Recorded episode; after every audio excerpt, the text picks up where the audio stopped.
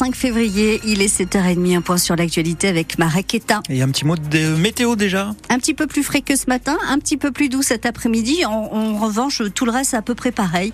Je vous donne tous les détails après le journal. Et heurts avec les forces de l'ordre. Ambiance chaotique hier au premier jour du salon de l'agriculture à Paris. Les huées envers le président à la place du meulement des vaches. La plus grande ferme de France a été envahie le matin par des agriculteurs en colère contre Emmanuel Macron. Huit policiers blessés et six personnes en garde à vue, comme le président de la FDSEA de l'Oise, Régis Desrumeaux. Pas vraiment une surprise pour lui. L'agriculteur était préparé. On savait aussi en venant ici, en faisant ce genre d'action, qu'on s'exposait. Euh, on est quand même pas loin du président de la République, c'est pas rien non plus. Donc euh, voilà, il fallait aussi s'y attendre. Mais on s'en doutait, moi je l'aurais parié. Vous savez, on en aurait discuté il y a un an ou deux ans. Je savais qu'un jour ou l'autre, on aurait ce genre d'action-là et c'était obligé. Ça fait des semaines qu'on lui demande depuis le début des blocages, mais pas que. Il y a eu les retournements de panneaux, il y a eu euh, les actions qu'on fait depuis des années. On alerte les pouvoirs publics, on alerte l'État sur la difficulté des agriculteurs. C'est une difficulté financière c'est une difficulté morale. Et on savait, moi, en tant que représentant agricole, en tout cas, je savais qu'à un moment ou à un autre, la ficelle casserait et que les discussions seraient rompues. Voilà. On attend des actions très, très rapides du gouvernement, mais des actes concrets. Il faut qu'on ait des choses qui, qui arrivent rapidement dans les exploitations, que les agriculteurs voient que ça arrive sur leur exploitation au mieux possible. Et le président a annoncé hier une réunion dans trois semaines à l'Elysée avec les organisations syndicales.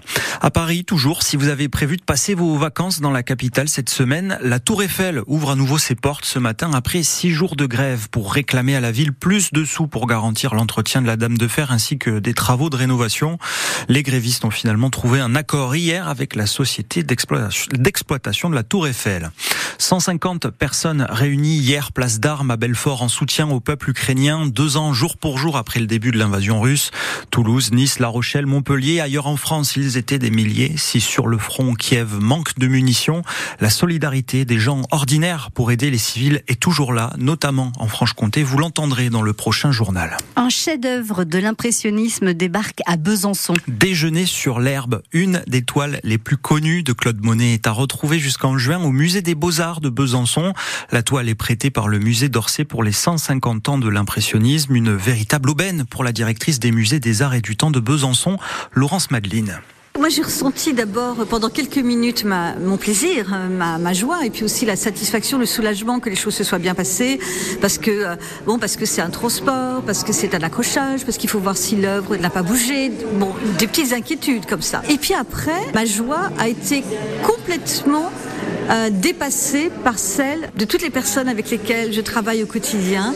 Et quand j'ai vu leur joie à eux, la mienne s'est démultipliée. Et même les tout premiers visiteurs hier, hein, il y a eu un, une telle adhésion, les gens étaient tellement heureux. Mais euh, et ça, c'est euh, extraordinaire. Du Monet, il y en a aussi au musée Courbet d'Ornans qui accueille Tempête Côte de Belle-Île du 11 mars au 27 août.